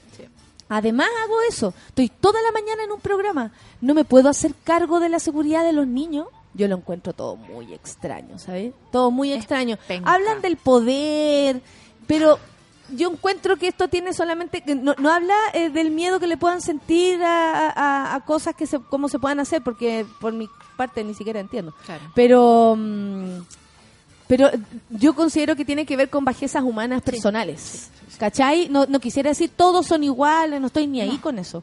No me interesa. No oye, la televisión. No, no estoy hablando de, de ni siquiera generalizar. Igual de hecho, he sido no- súper Sí, específica. uno no encuentra grandes bastiones morales en la televisión, ¿cachai? Es como podría ser un lugar muy muy importante para en- encontrar la diversidad de personas que tenemos en este país y no lo encontramos. ¿Y será tal la burbuja que no tendrán conciencia? Como que, que- de verdad vivirán en la burbuja. Viven en la burbuja. ¿Cuándo esas personas han subido a una micro? Sí, pero, pero, ¿Cuándo, pero ya, han, La- la- han conversado con alguien que les moleste? Yo me subo mucho a buses y hay, hay gente que me molesta al lado. Y yo digo, eh, ¿qué, qué parte de mí está mal que esta gente me está molestando? Y trato de escuchar qué están hablando, quiero saber eh, por qué están así enojados. Hoy día venían dos niños en la micro hablando de que eh, habían visto a otro, a, la- a la mochila del hermano, en otra persona y salieron corriendo y se pegaron y hablaban de, de pegarse todo el rato. Y yo decía, qué loco tener 16, 17 años y, y que esta sea tu realidad, que te andáis pegando con la gente. Eh, ¿Cuándo Carla Constance va a subir una micro a escuchar a una señora que le va a costar bajar porque la micro frena muy fuerte? Eh, claro que viven en una burbuja, pero ¿eso justifica que sean malas personas? También me llama como- mucho la atención, no, pero por ejemplo ya, podemos hablar de la responsabilidad que tienen los medios de comunicación. Pero ¿qué pasa con el ciudadano común? Porque ella también es común, solamente que trabaja en tele nomás, Claro. pero es ciudadana como cualquiera. ¿Qué pasa con el ciudadano común que primero pone en duda, segundo ataca que tú lo hagas? ¿Cachai? Es como, ¿por qué haces eso? Cállate, cállate. He Sí. recibido así, cállate, no digas nada, cállate, cállate. O sea, eh, ¿Por cara qué? dura, hacer callar a alguien eh, por una situación eh, Personal. personal, que por lo demás uno, uno sabrá hasta dónde llega con sus situaciones personales. Eh, que tienen e- esa como li- liviandad de hacer callar a otro y, y que además piensan eh, en la responsabilidad que tú, tú- que tú tenías. Y caché que ayer una persona me decía, ¿por qué no denunciaste en ese momento? Nah. Porque, Diez ese- porque años esa es la lógica del Diez abuso. años tenía. Es la lógica del Amigos, abuso. Es 10 como mover el foco de la persona, del abusador, del depredador sexual, que es el responsable del daño, a la víctima. ¿Por qué tú te vistes así? ¿Por qué lo provocaste? ¿Por qué no hablaste? Y es como, eh, es el mundo al revés, Eso lo he escuchado así directamente. ¿Qué? Eso, eso, eso que tú decís, yo puta, lo escuché alguna vez como en una conversación ajena, pero lo escuché, ¿cachai? Como a la pasada, y caché a, eh, a un hombre diciéndole a una mujer, pero entonces tú lo provocaste, o, ¿cachai? Y, y- El impulso de la víctima. Es ¿por Es qué como lo que pasó con, No. con Garmendia. es súper raro, real. Ahora con verdad, Garmendia ¿por pasó eso, ¿no? ¿Por- Que le sacaron alguien- un video de como el 2000, no sé, hace como dos años, y 2016, donde él sale diciendo, bueno, la mejor, porque habla así.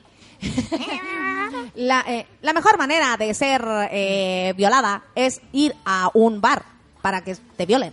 Y si vas con falda, es aún más así. Claro. Dijo que la- las mujeres me sale un poco parecido. Eh, la mejor manera para ser violada es que tienes que ir a un bar sola. Porque esa es la, eso es lo que dijo. O sea, en el fondo dio a entender que una mujer si va solo a un bar y va con, Con con, falda. minifalda, eh, aún así, pues, con mayor razón, Es la puede- material de violación. un abrazo psicológico. Bueno, y casi se lo comieron. ¿Y por qué? Porque tiene demasiado público. Y gracias a él se pueden saber ciertas cosas. Por ejemplo, si él, si Germán le dice a los niños, hey, una mujer en un bar sola no significa que pueda ser violada, apunta y ayuda demasiado más que si dice esto. Claro. ¿Cachai? Esa es la responsabilidad. ¿Qué, eh, qué, mm, qué diamante tenés tú en las manos cuando podías hacer algo con, con, con tu testimonio o con tu trabajo? Claro. ¿Y ¿Cómo se, configuraron esas carreras co- como para perderse de eso? ¿Cachai? Como, como, como el crecimiento dentro de un medio eh, y como el nivel de lucas que vais ganando y todo eso te hace perder eso. Porque obvio que en algún momento, cuando partieron, eran como tú, como yo, como cualquiera. Pues, ¿cachai? No sé, pues yo me imagino al Martín Cárcamo cuando, cuando estaba empezando en el Extra Jóvenes. Era un loco como lleno de entusiasmo de, de esto que se le venía en el medio, ¿cachai? Como to- toda la puerta que se le abría, por ejemplo. En ese momento yo me imagino que personajes como él, no sé, no, no lo estoy poniendo como directamente a él, pero para ejemplificar, como que obvio que tenían visión del mundo, de- porque eran X. Claro, pero igual hay gente que ¿Cómo vais decide vivir eso? en, en, en, este, en esta nebulosa del no molestar. Ay, me gusta porque es livianito, ay, me gusta porque no es problema, ay, me gusta porque no se hace cargo de la ciudadanía, si en el fondo somos seres ciudadanos y tenemos que velar también porque todos los demás que están a nuestro alrededor no la pasen mal. Porque ya, por ejemplo, ya- yo no. Quizás ya, conciencia ciudadana puede que alguien no tenga, pero tiene estómago, po. ¿Cachai? Y, y cuando sabía algo así, tan cerca tuyo, de tu industria y todo eso, ¿cómo, cómo tu cara no se deforma? ¿Cómo Pero tu estómago ¿cuándo no te fue la no última vez que, no sé, conversaste con un vagabundo y no pasaste de largo cuando vas caminando por la calle? Uno tiende, uno tiende a hacer esa tontera de desafectarse del mundo, desafectarse de las personas, ¿cachai? Hay un, hay un viejito que yo me topo todos los días al frente de la del paradero donde tomo la micro y digo, yo este señor lo veo todos los días y todavía no converso con él. ¿En qué tipo de persona me estoy transformando, cachai?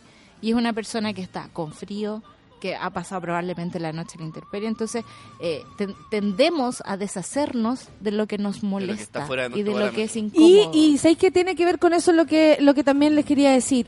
Apareció una señora que me dijo, ah, ya, aquí sí que me dejaste de gustar. Yo te quería, Natalia, cuando estabas en campo minado, pero que salgas con algo así me hace dejar de quererte. Como si uno Y fuera... yo le dije, claro, que tú eh, que sufrir situaciones traumáticas cuando fuiste pequeño hace que la gente te deje de querer. Y la vieja ahí quedó, pero me llamó la atención que me dijera eso. O sea, no, es muy loco. O sea, eh, si no te gusta mi verdad, Eh, no. pasa de largo, Te- loco. te- pasa sí, de largo. sí. Tú, vieja, y cualquiera que sea. Si tú no me quieres porque yo soy capaz, como cualquiera y como cual- tantas personas, de decir algo que le pasó, como tú también podrías hacerlo, me parece que es. Y llega a ser insólita la cantidad de desamor que se recibe Sí, por algo no- así. Menos mal que estoy preparada. No entiende por qué no se descartan, nada más. ¿Cuál es la necesidad de seguir agrediendo o seguir valorando a la gente? Te quiero más o te quiero menos porque eh, es una estupidez, pero tamaña. Vamos. Oye, eh, eh, espérense, espérense un poco, que yo no me puedo ir de acá sin darles nuestras queridas publicidades. Te apuesto que cuando las probáis después no paráis. Tritón Lemon White, tremenda morocha y grill en sus tres variedades disfrutáis. Macay, más ricas, no hay. Sube la radio te invita al primer festival de música que une campo, playa y ciudad. Puchuncahuín ya fue la primera edición en Santiago con más de mil personas y nos preparamos para la segunda. El jueves 4 de octubre la ex Bunker junto a Bronco Coyote, Matanza y los nuevos sonidos bailables de Liz. Se parte del primer ciclo urbano de Puchuncahuín.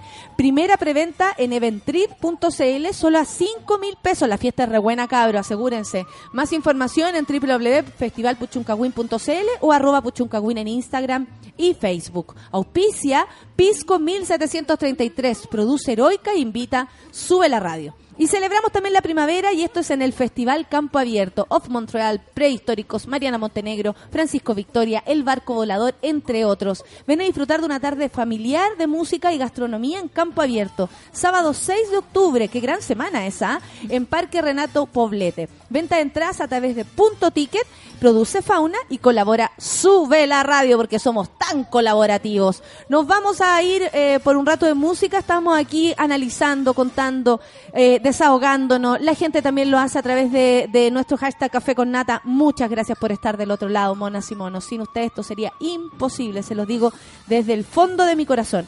Café Tacuba con Déjate Caer. Eh, café con Nata, súbela. Café Tacuba, café con Nata. Déjate caer, la tierra es al revés, la sangre es amarilla, déjate caer. El viento ya no sopla, la boca bien cerrada. Amárrate los pies, piensa en tu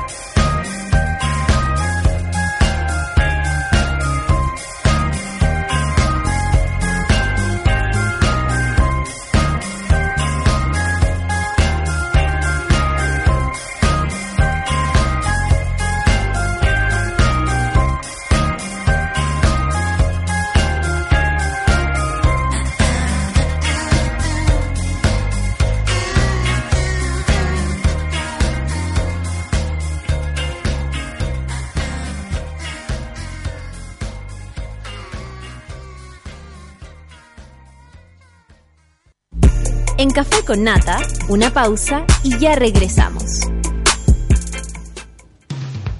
Hoy en Sube la Radio. De lunes a viernes reunimos a un grupo de hombres y mujeres con mucha opinión para analizar lo más relevante del día. Escucha a Rayen Araya a las 11 de la mañana en La Teoría del Empate por Sube la Radio.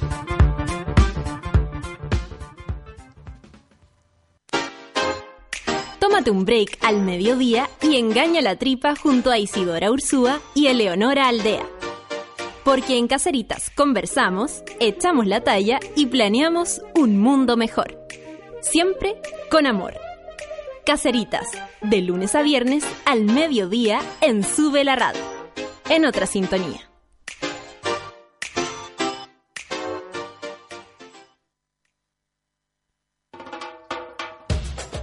Tenemos un lado poco OCDE y en No es nada la feria saben perfecto cómo explotarlo. Actualidad, humor, música y espíritu de señora. A las 3 de la tarde por Sube la Radio.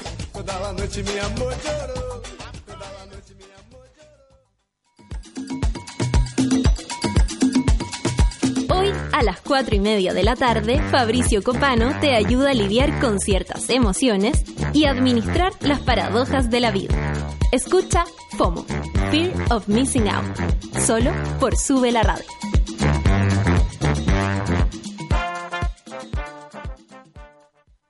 Es el tiempo de repasar nuestra historia y de celebrarla. Historias de nuestra gente, de sus habitantes, los de antes y los que se van sumando. Esas historias que alguna vez nacieron en la panza de un barco y que hoy son parte del equipaje de un avión. Son tiempos para nuevas caras, otros apellidos, otra piel, otra patria. Salgamos a las calles a festejar, a reír, a compartir. En estas fiestas patrias hacemos historia. Audio música, por la razón o la fiesta. La patria somos todos.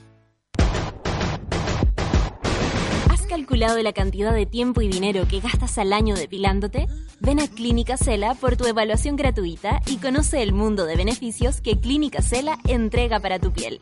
www.cela.cl Clínica Cela, 12 años de experiencia en tratamientos láser.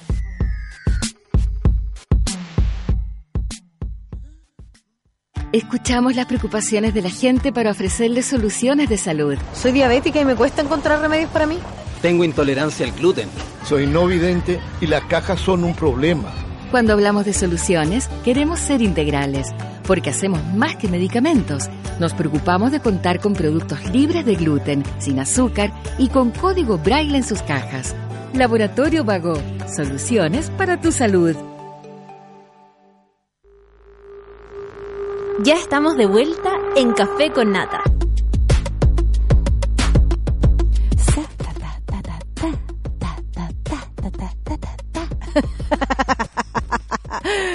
Todos van a caer. Ya. Busca suavidad y cuidado para tu piel. Entra a www.cera.cl. Conoce los tratamientos láser que Clínica Cera tiene para el cuidado de la piel. Así es, tecnología para cuidar tu rostro con tratamientos faciales, tratamientos reductivos corporales para eliminar la molesta celulitis, tratamiento de depilación láser Alexandrita para que te olvides de depilar los molestos vellos que vuelven a salir.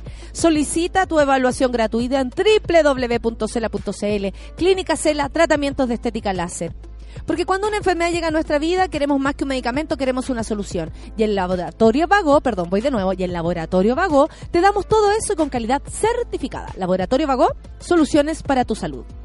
¿Te has fijado que si le dais a alguien unas macay, su día cambiáis? Por ejemplo, si unas macay, a tu abuelita la alegráis, a tu suegra te la ganáis, a tus hermanos los calmáis, con tu profe la nota negociáis. Si tu amigo tiene hambre, lo apañáis, a tu pareja encantáis y su cara cambiáis. ¡Ay, el hambre olvidáis! ¡Qué rico! El día está perfecto para unas macay. Obvio, si más ricas, no hay. ¿Cuál es la novedad que viene? Se viene la primera versión de Red Bull Music.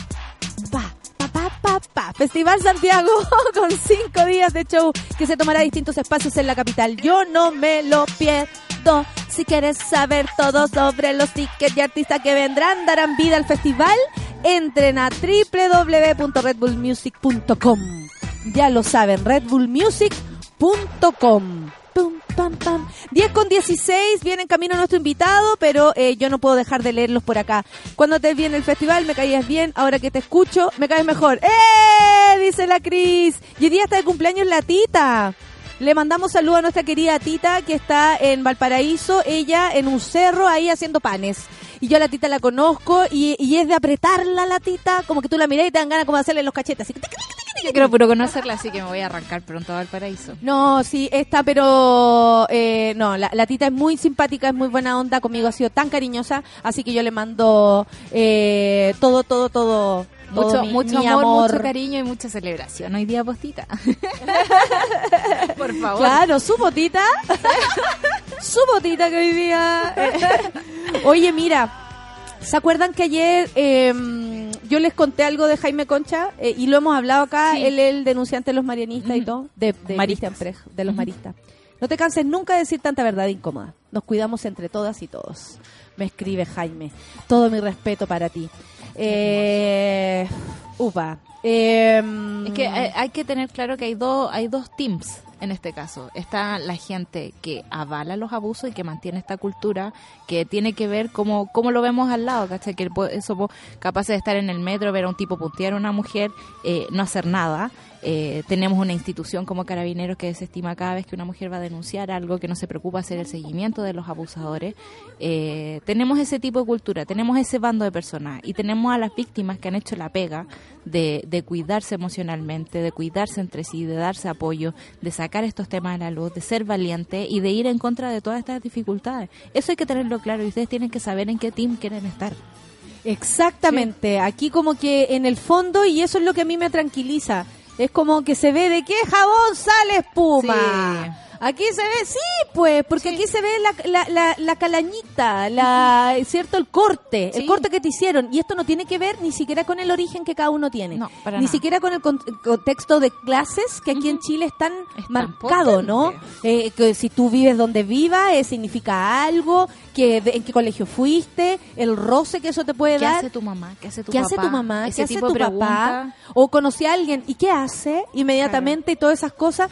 No tiene que ver con eso. Entonces, eh, no sé, a ver, a mí me encanta todo lo que está pasando. Te encuentro súper- Muchas gracias, Maki, Maki. Pero confieso, Mona, que me da miedo.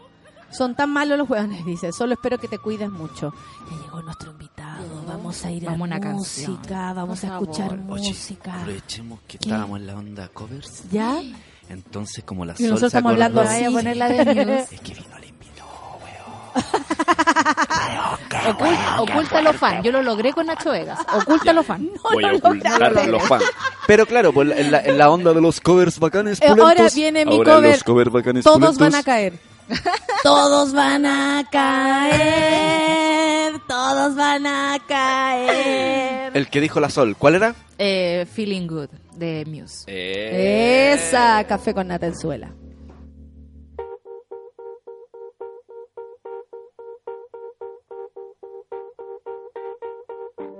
Birds flying high, you know how I feel.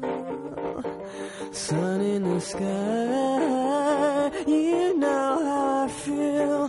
Rain drifting on by, you know how I feel.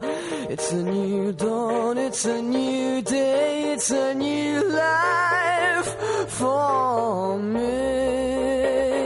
And I'm feeling yeah.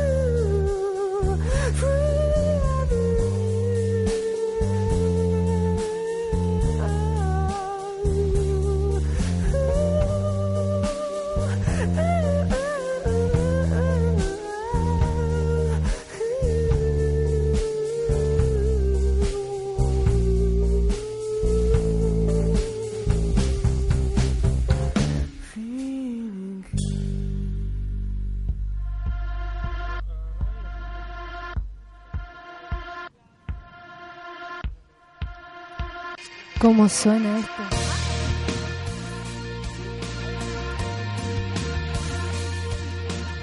¿Esto que suena eres tú? Sí, ¿Cómo estás, Benito? muy, muy bien, muy bien. Muchas Te gracias. quiero agradecer que estés acá porque eh, yo creo que tú elegí el lugar donde te vayas a meter, ¿o no? Sí, claro. claro ¿Sí? Yo, yo sé ¿Cuál es tu sí. filtro para eso? Eh, quizás eh, sensación. quizás Perfecto. instinto. Como más, más de piel que de Sí. cualquier otra cosa. Sí, sí, me guío mucho por, por, por lo intuitivo, así que... ¿Y vienes seguido a Chile o esta, o, o esta vez estás aquí por, por lo específico que nos convoca para el sábado? Eh, no, vengo el jueves, to- toco en el Loreto. Sí, Perfecto. o sea, ahora en un par de días. Sí. Este, el viernes se estrena el segundo adelanto del, del disco nuevo eh, que va a salir en noviembre, que estuvo filmado casualmente hace un año en Chile. Eh, entonces lo venimos a presentar en Chile eh, y el sábado este, voy a estar con Javiera cantando. Así Sí. que son tres días así súper como con mucha... ¿Cuándo llegaste? Llegamos hace como tres, cuatro días. ¿Y tú andas siempre con, con, con tu equipo? ¿Son tus amigos? ¿Son tus guardaespaldas? ¿Quiénes son estas personas que están acá? Edu, Edu, eh, no, en realidad son dos amigos. Sí. Este, Edu es, eh, eh, más allá de que son los dos amigos, es eh, maquillador y, maneja las redes. Y Belén es, es la de Belén Azad, que es la fotografía y, y videos. Y está ahí, y está ahí en eso. Sí. Oye, Benito, bueno, yo te pregunté eh, en, en, en nuestro chat personal eh, qué no te puedo preguntar para, en verdad, no meterme en un forro ni molestarte. Pero me dijiste cara dura, nada, hablemos Nada. de todo. Sí, sí. Hablemos que- de todo. Es, que sí. Libertad La- de expresión. mira, yo siento eh, en el aire una especie así como que todos un poco emocionados y queriendo como abrazarte, nadie se atreve. Me preguntaron cuántas selfies te podí. La Rayen corrió a abrazarlo porque dijo ahora puedo. Eh, algo, algo pasa con tu presencia en los lugares que por supuesto también tiene que ver con tu papá. Yo creo que tú lo tenés súper claro y siempre que te leo se nota que lo tenés claro. Sí, Eh, como tu, tu contexto, ¿no? sí. ¿Qué sentís tú con eso? ¿Te aburre? ¿Te gusta? ¿Estás acostumbrado? Es, es- es- es- mi óptica, es, mi, la lente que me tocó para ver el mundo, nada más. ¿Y cuándo te diste cuenta? ¿Muy chico o ya de viejo te diste cuenta? Es que siempre fue la vida así, digamos, no, No es que no es que hubo un momento, fue como Claro. La vida fue así. se dio así, qué sé yo, es, que uno no se no se no se cuestiona mucho lo que lo que pasa que es. alrededor, simplemente es y ya. Claro. Y Este. cuando y cuando te veo lidiar con las redes sociales, que también Sí. como que ambos tenemos algo muy similar, que es como, para mí cualquier persona es como yo. Entonces Sí. yo les hablo de igual a igual. Es que a mí me pasa eso, yo, yo trato a la gente así, este, súper... Si yo tengo redes y las uso mucho es porque me gusta estar, con, conocer gente, me gusta como estar, nada, presente, digamos, porque porque también uno sale al mundo y quiere, nada, este, Y ese es el onda. mundo, claro. Y hay- en, en en muchos aspectos sí, digamos, este... Entonces eh, está bueno, no sé, estar en contacto con la gente. A mí, a mí no me gusta esa cosa del músico frío que, viste, se lo pone el día que va a tocar o, viste, me gusta esa cosa de, de calidez de, de, de poder hablar de igual a igual, justamente. Y yo trato como de desmistificar eh, eh, eh, la idea del artista, la idea del músico que es como súper arriba, viste, Claro. como inalcanzable. Claro. Y, y nada, es como eso. Pero bueno, eso tiene su costo también, porque es una exposición y es, y es exponer tus, tus vulnerabilidades también y que la gente eh, que esté por ahí este, Como no, que va no tan feliz puede atacarte, ¿viste? Sí, Entonces, sí. nada, Como que pueden manosear aspectos incluso más delicados de uno. Totalmente, totalmente. El estar tan expuesto y tan hablando con todo el mundo, también hay gente que no, no, no sé si tiene las mejores intenciones y trata de tirarte abajo, ¿no? Eso existe Claro. también. Entonces es como una, como una, nada, una vulnerabilidad expuesta, pero que vale la pena porque yo sí así conocí también gente muy, muy bella, que vale la pena, entonces... Aparte uno aprende constantemente a romper ese, ese, esa, esa línea que de pronto separa a los que se suben al escenario y a los que no. Totalmente. Que es eh, imaginaria y tiene que ver con, con el sentir más que con el, lo real. Si uno igual hace todo lo que hacen las personas que no se suben al escenario. Totalmente, exactamente, sí. De hecho, en, en los shows, es, eh, yo trato cuando no es acústico, nosotros tenemos un formato acústico que es muy que- que de bares y generalmente es gratis y la gente está acá y pueden comentar y nosotros hablamos, somos como una especie de stand-up show. Y entonces es como que bueno, como la comunicación con la gente muy buena y en vivo, como ahora en el, en el show que vamos a hacer en el bar Loreto el jueves, también hay como la... Nada, me gusta como esto de hacer partícipe a la gente y no, no solo... ¿No le que- tienes miedo a la gente? No, me encanta. Me encanta conocer gente. Yo termino los shows y bajo y me quedo entre el Ahí público a hablar. Siempre, siempre pasa eso. O sea, a mí me encanta. Que es- y- Este- Y es súper cercano eso, la- me imagino que a la gente le sorprende.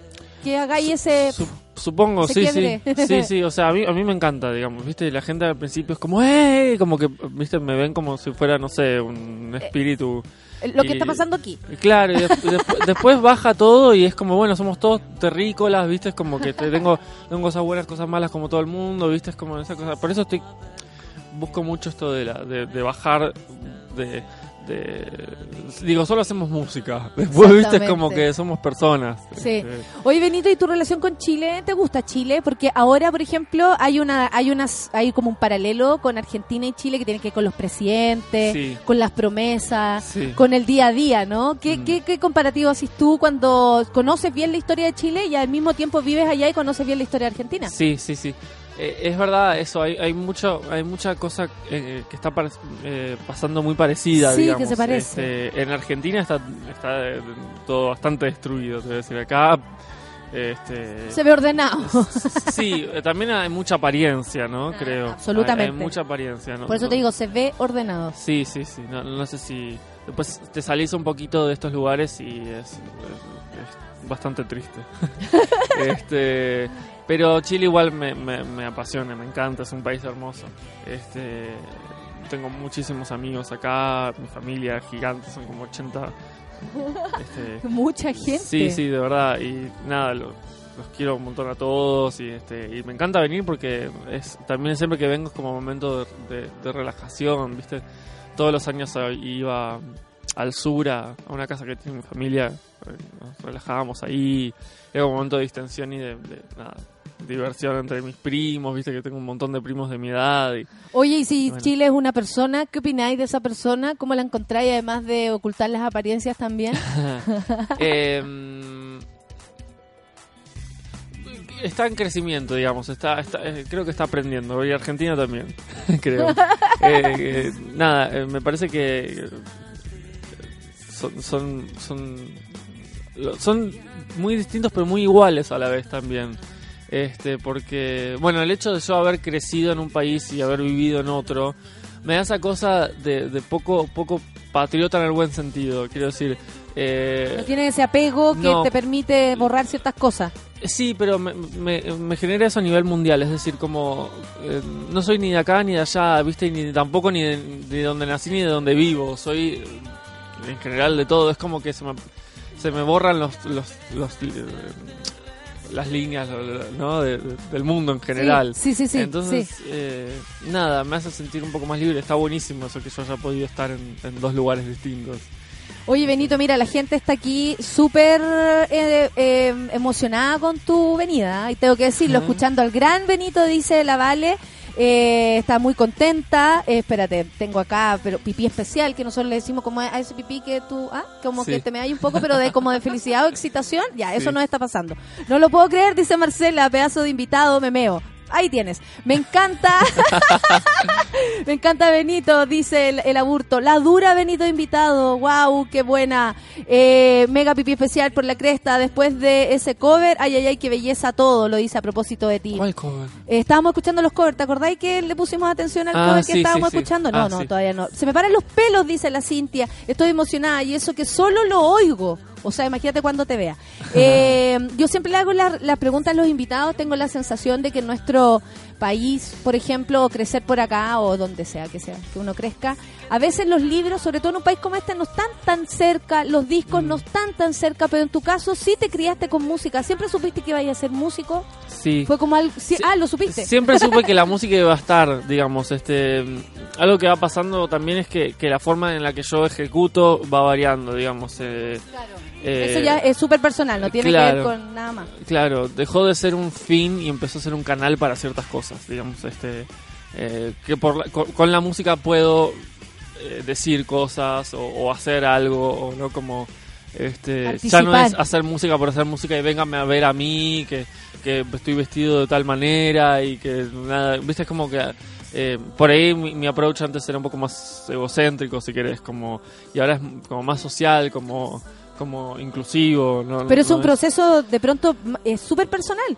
Sí, Porque uno de sí. verdad en un principio tiene que hacerlo para uno, o, o siempre tiene que hacerlo para uno, para conservar lo que a uno le gusta, lo que quieres decir, Por supuesto. encontrar tu punto de vista. Por supuesto, siempre siempre está la huella y lo que, lo que a uno nada le, le mueve. Yo no voy a hacer nada que, que, que yo no sienta correcto hacer o, o que me nada me ponga No la piel de gallina o no, pero este sí descubrí que a veces también no es solo la música, hay cosas para mí de repente más importantes que pueden ser hechas a través de la música, ¿no? Este, desde, la- desde, los, desde lo que es social, este, eh, eh, humano, digamos, como Sí. de repente me surgen esas, esas necesidades, ¿viste? Que, Sí. Que, que es más importante que, eh, saqué un disco, escúchalo, ¿viste? Es- Exactamente. eh, re- resulta ser bastante banal después de todo. Este, si bien es buenísimo escuchar música, siempre está bueno. Este, me parece que ampliar a un aspecto más global. eh, Eh, Es como buscar el, el por qué lo haces. Claro, exactamente. Y va mutando y, Sí. y quizás en 10 años sea productor y no toque más en vivo, pero siga estando la música. ¿Qué sé yo? Pueden pasar mil cosas. Y también así puedes participar como un ciudadano, porque en el fondo uno con la música, con los trabajos, nos, nos involucramos en la sociedad. Es que justamente por eso te decía que, que, la- que el, como el approach anterior era un poco más como por mí nomás, ¿viste? Como, eh, saqué un disco. Vayan a escucharlo, ¿viste?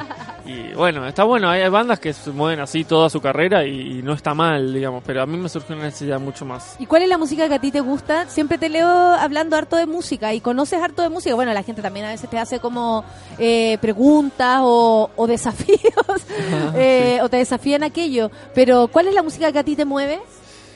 Eh, la verdad es que es que hay de todo, mucho. De todo. Porque veo que como yo- que tenía una mezcla así muy amplia. Sí, me hacía una, unas- unas- unos cuadros sinópticos gigantes de, de cómo fue evolucionando la música. Yo era, soy muy de historiador, soy muy como de... eh, no Conocedor, solo con la música, sino que sí, me gusta ver cómo, cómo se ha avanzado. Me gusta la historia, estudié antropología varios años en, en, en Buenos Aires. Y con la música me pasó que también quise como ver la historia y la evolución, ¿viste? Sobre todo en el siglo pasado, que fue como se crearon 24.000 géneros de música distintos. Y, y- y en todo encontré como una riqueza, ¿no? Todo tiene una razón de ser, este, y a veces veo cómo se bastardean ciertos géneros de música, que realmente me parece como bastante ilógico, porque Mm. todo tiene un, un, un- un porqué, porqué está ahí, ¿viste?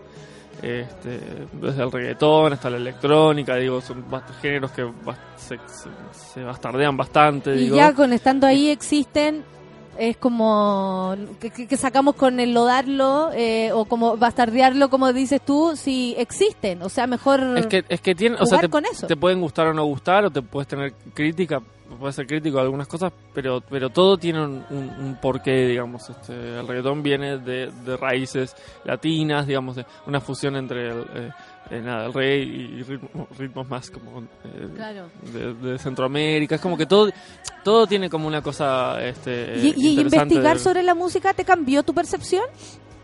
Sí, me amplió un montón, digamos. Me, me amplió, eh, el- el- el- quizás me hizo desprejuiciarme más también, ¿no? Mm. Este, Claro, al Pero- entender los caminos, de pronto es, es como hasta más fácil co- ir comprendiendo por qué nacen ciertos sonidos. totalmente, totalmente. Y, y, y te da te da mucho como curiosidad que viene también, ¿no? Porque uno dice está todo inventado, pero en realidad yo siento que siempre estuvo todo inventado desde el día uno en el mundo. Lo que hacemos nosotros es reordenar y reorganizar todo el tiempo y, cada uno y catalogar también, claro. ¿no? Y cada uno cree que descubre. Pero en verdad nadie descubre No, nada. nadie, no. Es lo único que hacemos es tomar cosas que ya existen y, y- y- y- y- y mezclarlas para crear algo. No, pero Claro, claro. la naturaleza ya nos dio todo desde entrada. ¿Y de dónde viene esa, esa necesidad tuya de investigar? Porque eh, no había escuchado, por ejemplo, y aquí yo me siento como bastante gente hace cinco años, entonces había escuchado poco como ese ese estudio de, no sabía que habías estudiado antropología, o sea, claramente te interesa la historia y el porqué de las cosas. Sí. Eh, ¿De dónde, de dónde lo, tú sentís que lo adquiriste? Eh, no sé, ni- no sé si de tu familia, tú mismo, en la misma eh, universidad te dio aquella curiosidad. No, en realidad, no sé. Yo yo siempre fui muy fan de... Va, fan, me gustó siempre mucho eh, como... eh, a, a que no, no sé, el pensamiento por ahí infantil que tenía era, era ¿cómo es que estamos acá? ¿Viste? ¿Cómo, cómo llegamos a, esto? Eh, ¿Te y- perseguía ese pensamiento? Sí, y siempre fue muy como psic- psicológico también, que me gustaba mucho la psicología, este y, y antropología era una, una buena una buena rama para mezclar las dos cosas, digamos. Este, siempre, ¿por qué actuamos de la manera que actuamos? ¿Viste? Como que empecé a tra- empecé a estudiar eh, el, el primer año de antropología porque también tenía mucho eh, mucho mucha intriga por las culturas antiguas, sobre todo de acá de, de Latinoamérica, qué sé yo, los mayas, los aztecas y todo eso, eran como una cosa que a mí me parecía muy mágica. Y bueno, todas, eh, todas esas cosas me hicieron como decir, ok, bueno, antropología es la que reúne todas estas cosas que me gustan.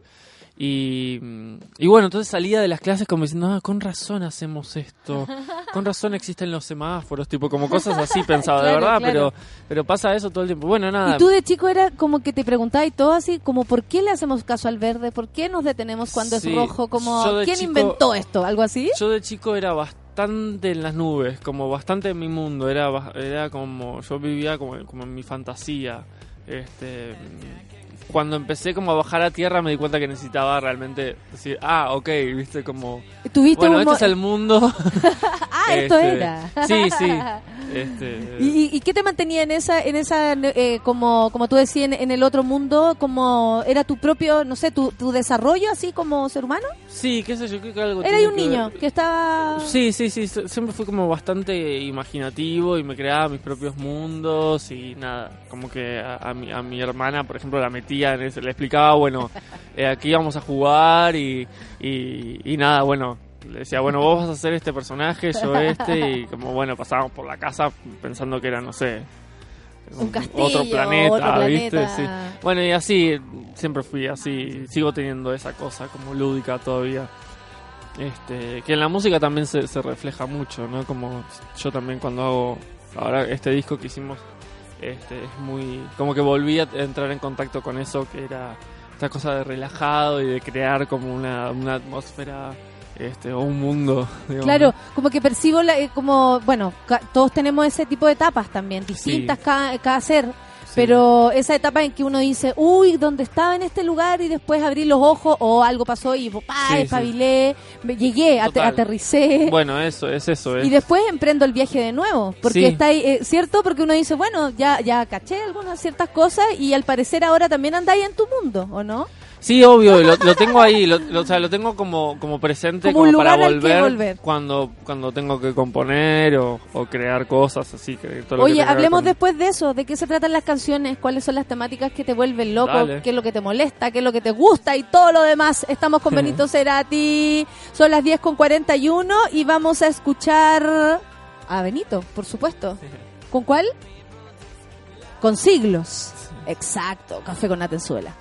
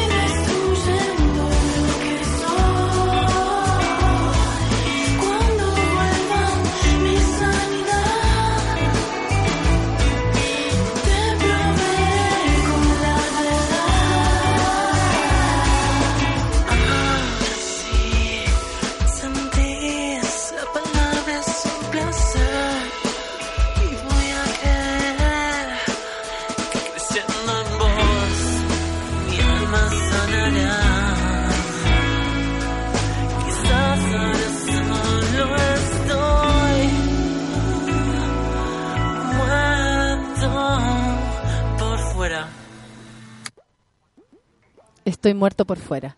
10 con 45. Benito, estábamos hablando de cómo la gente se entromete en tu vida a propósito de que te vimos desde tan chico, desde los latidos y todas esas cosas y todos esos detalles. ¿Cómo, ¿Qué sientes tú con eso? Porque me imagino que a veces da eh, fantástico, otras veces horrible, eh, o ya lo tenías analizadísimo, reflexionadísimo, terapiado. Me pasa algo muy gracioso que sobre todo en Twitter, que es como que yo por ahí opino de algo, tuiteo, no sé, varias veces al día y ponerle que recibo a alguna persona diciendo este, es- este que se cree opinólogo de todo, que porque yo opino de todo en mi Twitter Obvio. y me pongo Aparte como si no cosas. pudieras hacerlo. Viste, claro, y entonces recibo este, quien se cree, es como, y entras al perfil de esa misma persona y, y esa persona tiene 24.000 tweets del- al día, opina sobre todo, entonces, ¿qué me estás diciendo a mí? Estás haciendo exactamente lo mismo. Pero bueno, yo tengo muchos seguidores, entonces yo no Claro. lo puedo hacer. Tú eres él. una persona pública. Claro, yo tendría que no opinar. No te podría no preguntar eh, ¿qué, qué tenís de tu padre. ¿Qué creís tú que te quedaste con de tu padre? Bueno, uno tiene cosas de la mamá, el papá, y con el tiempo uno va descubriendo más cosas. Es muy extraño. Sí, Yo el- tengo 39 el- y de el- pronto veo el espejo a mi madre. Cuando me Sí. miro a mí misma. es heavy. Eh, el gen eh, XX.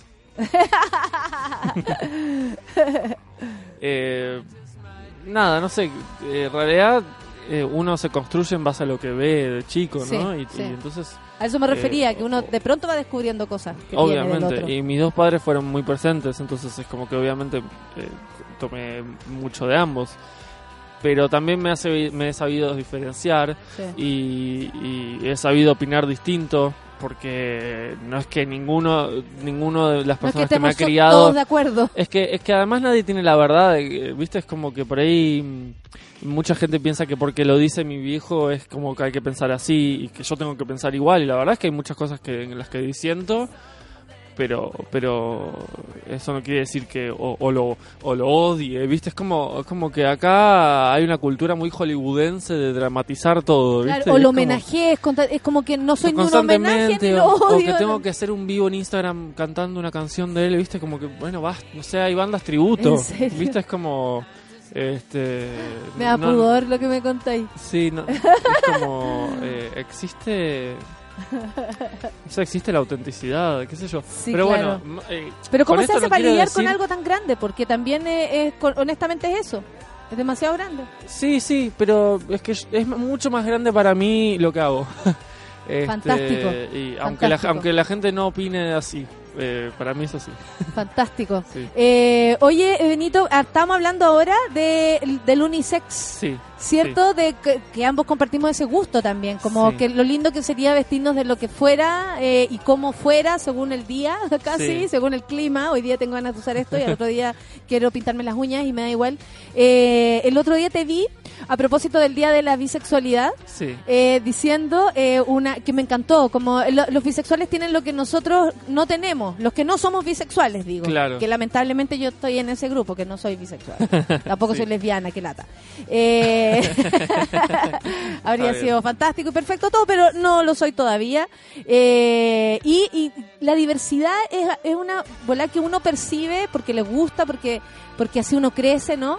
Pero hay muchas personas que se niegan a eso también. Y ahí he visto Sí. tu lucha súper fuerte. O sea, yo diría Sí. que por ahí es donde está ahí más clarito como, como este ser único. Sí, totalmente. También va evolucionando mi visión. Este, yo me Sí. doy cuenta como todo el tiempo como que voy ampliando uh, eh, como, como perspectivas. Viste antes por ahí cuando, cuando arranqué era como también mucho más como, como desde mi experiencia y como de la gente que me rodeaba. Viste, de repente empecé como a, a ver más.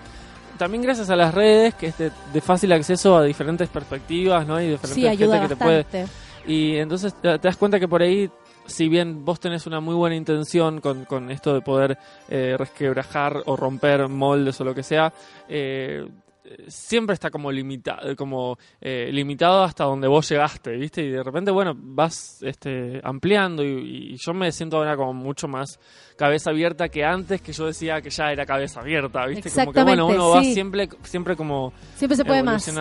Sí, entonces este también al tener mucho más en cuenta las diferentes perspectivas, uno también empieza a ser más cuidadoso con lo que dice, ¿viste? También porque porque tenés que tener en cuenta realmente qué es lo que puede llegar a beneficiar a toda la gente que, que tiene una problemática en cuanto al género todas esas cosas, ¿no? Como como, bueno, estamos metidos en esto, ¿cómo hacemos, viste? Sí, sí, sí. ¿Cómo hacemos para salirnos de acá? Sí, sí, o para Este, respirar. para- a pesar de claro, exactamente. Aunque sean parches por ahora, ¿viste? Pero tenemos que tener como en la visión de que hay algunas cosas que ya no sirven, que hay que, que tirar abajo ciertas cosas. Este, pero, pero a la vez entendiendo que hay realidades y gente que ya está cri- criada de determinada forma que es muy difícil soltar ciertas cosas. Entonces es como, bueno, eh, ¿qué parches usamos para... ¿viste? Claro, Como- tener la conciencia de la dificultad que esto significa, como también eh, lo necesario, que es empujar, empujar Totalmente, el camino de la libertad de cada ser. Sirve mucho tener una utopía en la cabeza, este, no ser fundamentalista y no querer empujársela a todo el mundo, porque bueno, hay gente que, que necesita, qué sé yo, etiquetas y cosas. claro. Este, pero sí tenerlo en cuenta de cómo, cómo te gustaría que en el futuro sea, ¿no? Como, como, y, y, y para eso existen teo- marcos teóricos que existen, digamos, y, y, y está bueno tenerlos como presentes todos y ver, bueno, para dónde tiras más. Es que, o sí, qué- este, aparte que este último tiempo es como que frente a eso estamos eh, como enfrentados, al, al quiénes somos. Estamos hablando aquí, quiénes somos frente a un abuso sexual, Mm. quiénes somos frente a la diversidad, quiénes somos frente a una persona que es distinto, quién soy yo frente a una acusación de algo, por ejemplo, dónde me, dónde me ubico, como que estamos buscándonos también ahí. Sí, ¿Cierto? totalmente. Porque tú, tú habláis siempre de, de- de la opresión de las mujeres, tú la Sí. reconoces Sí, así. sí, sí, sí. En la lucha del aborto en, en- en Argentina fue, bueno, para nosotras súper ejemplar, ¿no? Por la fuerza que tienen. Eh, no se llegó a buen puerto, pero de que va a salir, va a salir. Y eso tiene Sí, que ver con la conciencia. A no- ver cosas que pasaron acá tremendo. Me, me enteré de cosas que realmente no, no pensé que estaba a tal nivel. Este, Así es. pero, pero bueno, a mí tampoco me gusta mucho hablar de feminismo en general porque siento que eh, al, al ser un sistema bastante patriarcal, digamos, el, que- el que estamos en Occidente por lo menos, eh, un hombre hablando de estas cosas es como mucho más notorio que una mujer. Entonces es como que no me Qué gusta bueno que mucho lo hablar. digas tú. No me gusta hablar de esas cosas, prefiero que siempre una mujer esté hablando de eso. Este, Pero ese- ese y también eso, es un eso lo que yo aliento. Sí, sí, claro, porque antes era tipo, bueno, yo defiendo el feminismo y les voy a explicar cómo es. Eso no está eso no está bueno. Yo reconozco que fui así y ahora me da como ver- ver- vergüenza mirar eso, pero eh, sí es mi rol eh, por ahí de eh, estar entendiendo cómo funcionan las cosas, entender que también, por más que yo me diga, eh, sí, no tengo género, que sé yo, sigo siendo varón, entonces sigo teniendo las- los, los privilegios que tengo. Por más que yo me diga, eh, soy no binario, ¿viste? Es como, bueno, igual Sí. eh, la opresión sigue teniendo una base biológica, entonces eh, lo único que puedo hacer es informarme sobre esto, la- las distintas ramas que hay eh, acerca de esto y, y poder hablarlo con, con- con mis amigos o con... con, ¿viste? Con el- Como, en el día a día, lo que eh, tú puedes hacer sí, en el día no a día hablar por las mujeres, sino eh, como con, mis- con, con la gente de, de alrededor, digamos, y por eso me parece que eso es lo más importante. Claro que sí. No, y gracias que tú lo digáis, porque claro, el desconstruide, el hombre desconstruide, eh, a veces no aporta mucho. No, no, para nada. De, de hecho, creo que, que tira para atrás. Exactamente. Oye, Benito, entonces el jueves vas a estar En el Bar Loreto. en el Bar Loreto, Sí. ese es tu show, Ese es mi show con la banda entera, sí. trajiste a la banda Kill. y todo. Sí. ¿Y dónde se...? Bueno, después les voy a preguntar eso, cómo, cómo se alojan, en qué casas andan todos mezclados, andan todos No, estamos todos en la misma casa. Pues fantástico. ¿Y, y te gusta tocar en Chile? ¿Cómo es el público chileno para ti? ¿Tu Vine, visión? mira, vine solo una vez. Eh, vine al Caupolicán. Eh, le abrimos a, a Sónicos en el 2014, hace cuatro años. Perfecto. Estuvo muy bueno, pero yo también estaba en un momento mucho más como cerradito. Yo ahí era como mucho más como...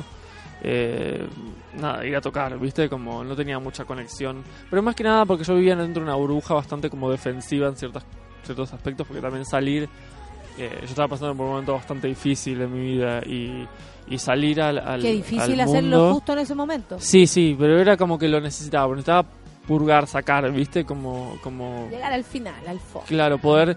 Yo decía que mi primer disco para mí es como de esos, de esos sellos japoneses, viste que son como que sellas y queda como el demonio atrapado ahí adentro, bueno, pero con, como con un disco. Era, yo era necesario hacer ese disco, porque yo había tenido como una especie de depresión todo ese año y no salía de mi cama solo para ir a grabar el disco, digamos. Era lo único que me motivaba, porque ahí yo podía escupir, ¿viste? Podía tirar. Sí. entonces, este, bueno, salía a tocar en vivo como muy robot, ¿viste? Como, eh, bueno, salía a tocar, a armar, qué sé yo, irme y generar. Había mucha gente como organizándome todo y bueno, como que yo, ¿viste? Mucha idea de nada tenía, era muy chico también. y estaba recién saliendo de ese momento heavy. Claro, y además del momento Entonces- que estabas viviendo, eh, no estabas ahí tan en control de tu proyecto.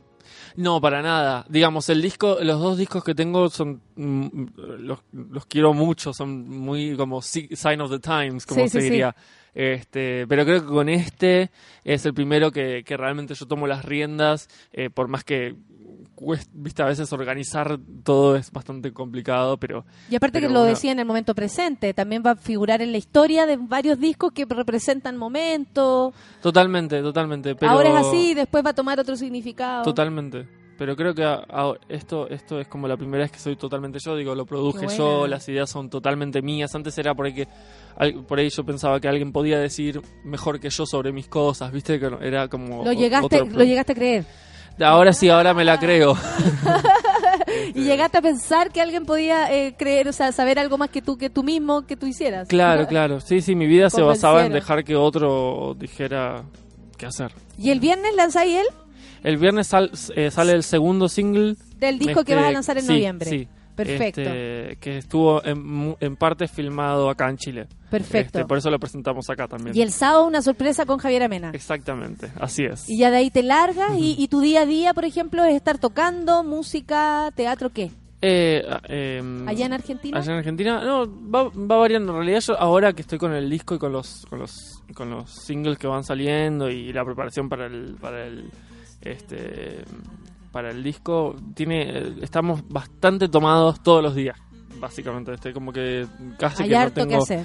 Sí, hay mucho que hacer y todos los días tengo algo, notas o, o- o nada, o, o ensayos o shows o, o- o reuniones con, con el grupo que somos bastantes. Este, Cero kill. sí, sí. Oye, eh, Benito, primero que todo, muchas gracias. Eh, No, ya nos favor. vamos retirando y te quiero agradecer que te hayas dado el tiempo levantándote temprano y todo para venir para acá. Eh, porque porque por lo mismo lo decíamos eligen eh, eh, uno elige dónde está dónde quiere estar dónde se siente cómodo eso también habla de, de, de que uno ya aprendió dónde quiere o Sí. quiere o Más o menos sabe dónde va. sabe dónde va espero que haya sido una buena experiencia el haber Muy estado en el café con Nata la gente está súper contenta escuchándote decían que podría haber habido streaming para verte eh, pero no te dejamos bien escondido Ahí estamos en, Zero Kill ahí en streaming. Kill, sí, ahí, En ahí el no, Instagram. eh, no, esa parte no, porque se me ve acá. Cuidado. Eh, cuidado, cuidado con el plano. No, gracias Benito por haber venido, Por por, favor. por, por estar tocando música, por de pronto decir cosas en redes sociales que uno necesita escuchar, necesita leer. Me alegro. Créeme que, créeme que yo, yo creo que mucha gente, así como yo desde mi lugar, que también siento que es de beneficio, eh, me siento ap- apañada por ti, me siento abrazada por ti, yo me imagino quienes no tienen esas posibilidades que tenemos nosotros. Así que eh, nada, siento que estás abrazando a mucha gente con todo lo que haces, con todo lo que dices y con tu propuesta. Muchas gracias, Gracias. Benito. Muchas De verdad que sí. Muchas Gracias. gracias. Nos vamos con Automática Lunática y los Ajá. Zero Kill. Ojo. ¿Le querés presentar tú? Voy- Dejo a Benito, yo me largo. ¿Qué, qué tengo que presentar? Automática Lunática. Bien. Eh, sí, esto es Automática Lunática. El primer single, yo tenía 17 añitos cuando grabé esto. Y el video, sí. Benito Far. Cerati, café con nada.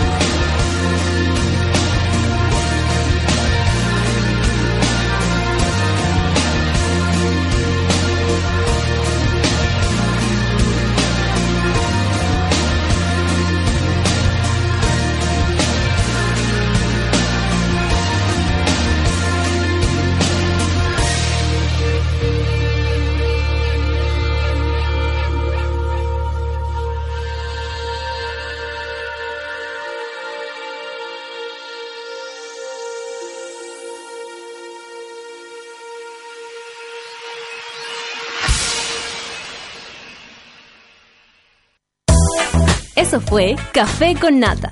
Gracias por ser parte de esta comunidad y hacer de Mordor un lugar más apacible. Natalia Valdebenito te espera de lunes a viernes a partir de las 9 de la mañana en el matinal más pitiado de Chile. Solo en Sube la Radio y en otra sintonía. Café con Nata fue presentado por Clínica Cela, tratamientos de estética láser.